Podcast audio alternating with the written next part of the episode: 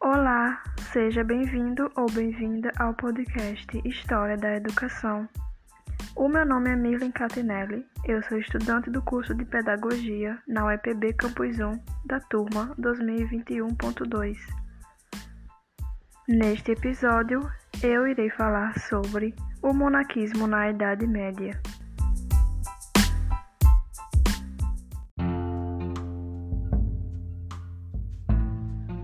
Monaquismo. Você já ouviu essa palavra? Sabe o que ela significa?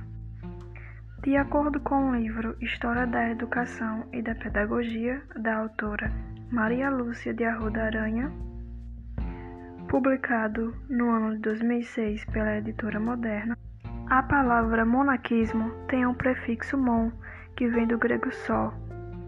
Então, quando a gente fala em monaquismo, a gente se refere aos monges e a sua vida nos mosteiros e suas culturas. Mas, antes de a gente falar sobre isso, eu gostaria primeiramente de contextualizar falando sobre a Idade Média.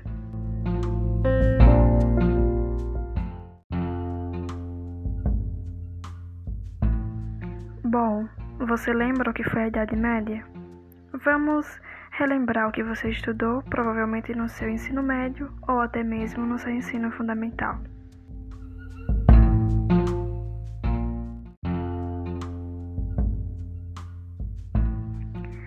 Os historiadores costumam dividir a Idade Média em duas fases: a Alta Idade Média e a Baixa Idade Média. Isso para organizar a linha do tempo.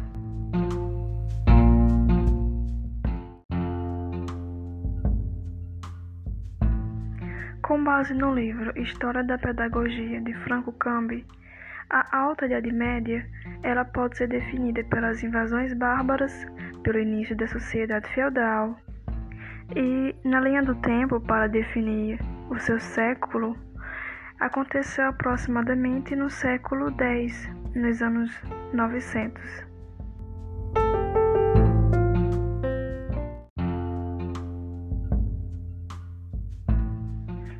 Vale lembrar que o termo bárbaro é uma forma que as pessoas da Grécia, de Roma, definiam aqueles que não tinham essas culturas. Então, Qualquer pessoa que não fosse da cultura greco-romana era um bárbaro.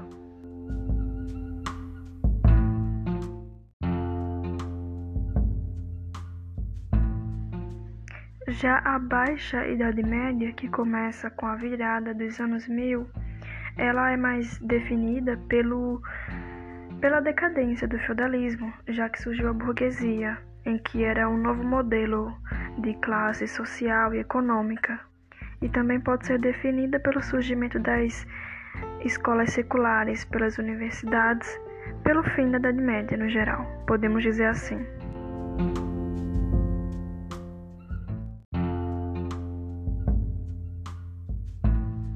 Bom, antes de falar sobre o início do catolicismo na sociedade medieval e a sua influência, eu gostaria de falar primeiro sobre como foi que surgiu a vida monástica e o porquê. Bom, em 529 surgiu a Ordem Beneditina, que era a Ordem de São Bento. Ela influenciou muito boa parte da vida monástica e era sobre os cuidados com o mosteiro, com a vida intelectual e com os trabalhos manuais, de acordo com Aranha.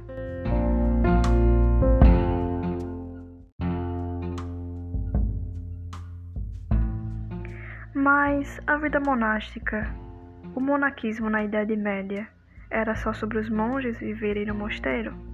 Não. Primeiro, que eles viviam uma filosofia de vida muito rígida.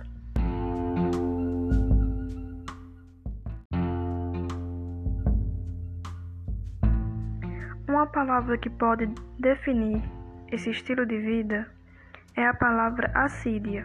De acordo com o Dicionário de Filosofia, na página 15 de Abegnano, editado pela Revista Ampliada.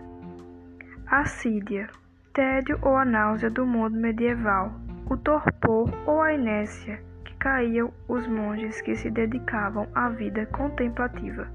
Segundo São Tomás, consiste no entristecimento do bem divino. Com o tédio, a assídia tem em comum o estado que a condiciona, que não é de necessidade, mas satisfação.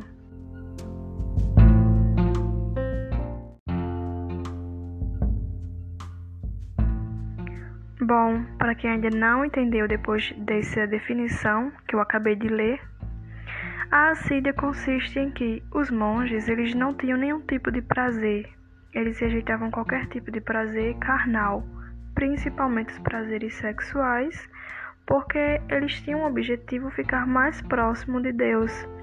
Então nisso eles não aceitavam as necessidades do corpo. Por exemplo, eles oravam, eles jejuavam.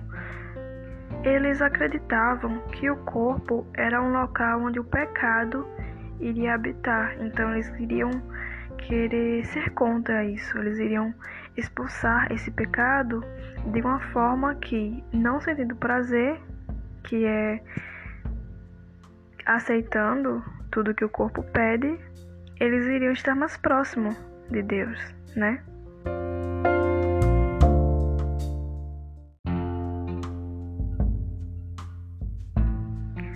Não só isso, mas eles também se flagelavam. Uma outra palavra que a gente pode incluir nessa descrição sobre o estilo de vida monástica é a palavra ascese, que, de acordo com o dicionário da filosofia de Abagnano, ela significa basicamente uma mortificação da carne, uma, uma purgação do vínculo com o corpo, ou seja, tudo sobre a natureza humana era rejeitado pelos monges.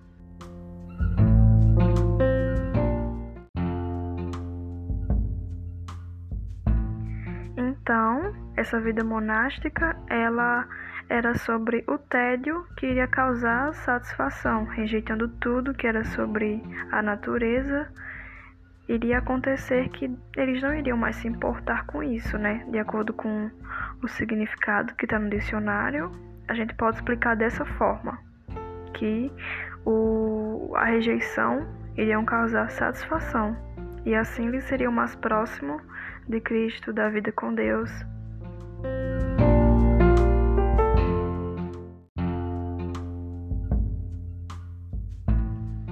Mas a gente não pode dizer que a vida monástica era só sobre buscar a Deus e rejeitar as coisas da carne, da natureza humana.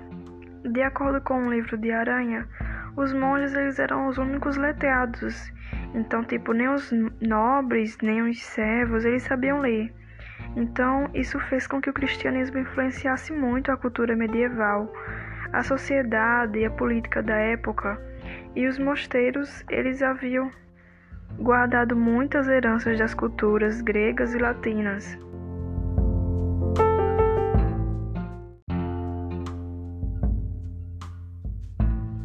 Então, esses documentos dessas culturas que eles guardavam nas bibliotecas dos mosteiros eram uma preciosidade, inacessível, inclusive.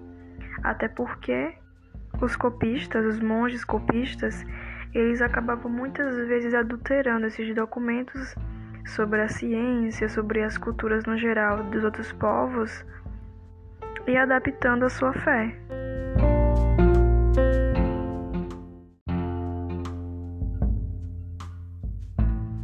Bom, quando eu digo que a religião cristã influenciou até mesmo a política, eu me refiro aos reis que se convertiam. Um exemplo é o rei Clovis, o rei dos francos.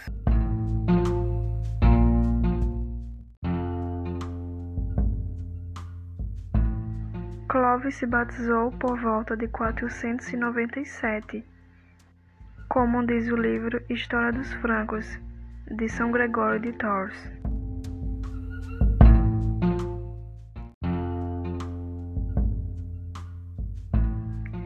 Esse acontecimento acabou influenciando muito os outros reis a se batizarem para assim terem a bênção dos padres, dos monges em seus reinados.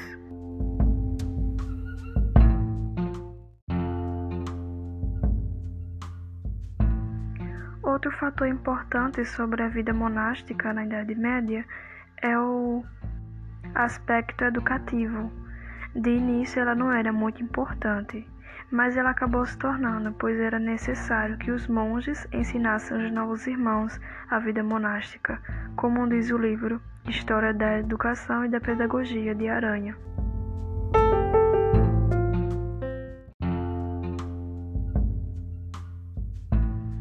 A educação da Idade Média, é, com a cultura monarquista, ela era totalmente voltada ao ser humano como uma criatura divina, que estava de passagem na Terra, que devia cuidar de sua salvação. Então é por isso que havia as escolas religiosas, como a escolástica que surgiu no século XIII e fez com que a teologia fosse necessária para que se estudasse a filosofia.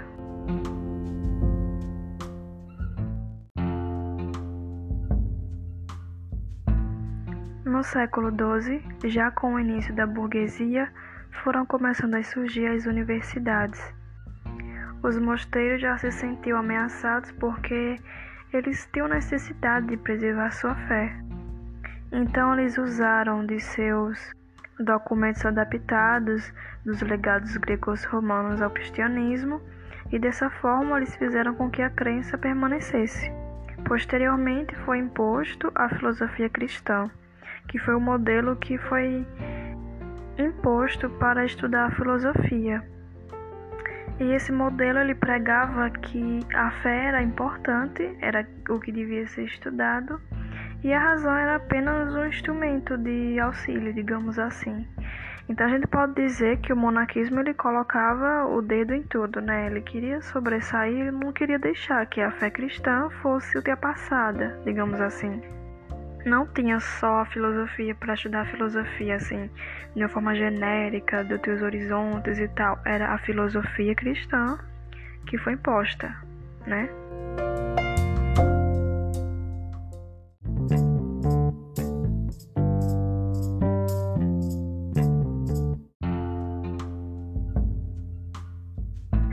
Para a produção desse podcast foi consultado o livro História da Pedagogia de Franco Cambi, Editora Unesp, em São Paulo, 1999.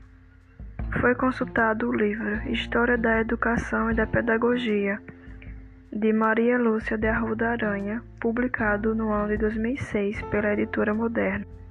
Foi consultado o Dicionário da Filosofia de Nicola Bagnano, da editora Revista Ampliada.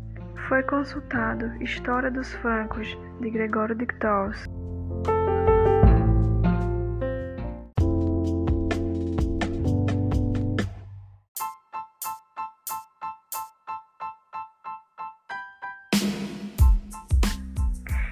esse foi o nosso podcast História da Educação, episódio O Monarquismo na Idade Média. Muito obrigada pela sua atenção. E você gostou? Seja sempre muito bem-vindo ao nosso podcast e desfrute dos nossos outros episódios, como o diálogo socrático, a educação greco-romana ou mais sobre a Idade Média. Muito obrigado pela sua atenção. Até o próximo episódio.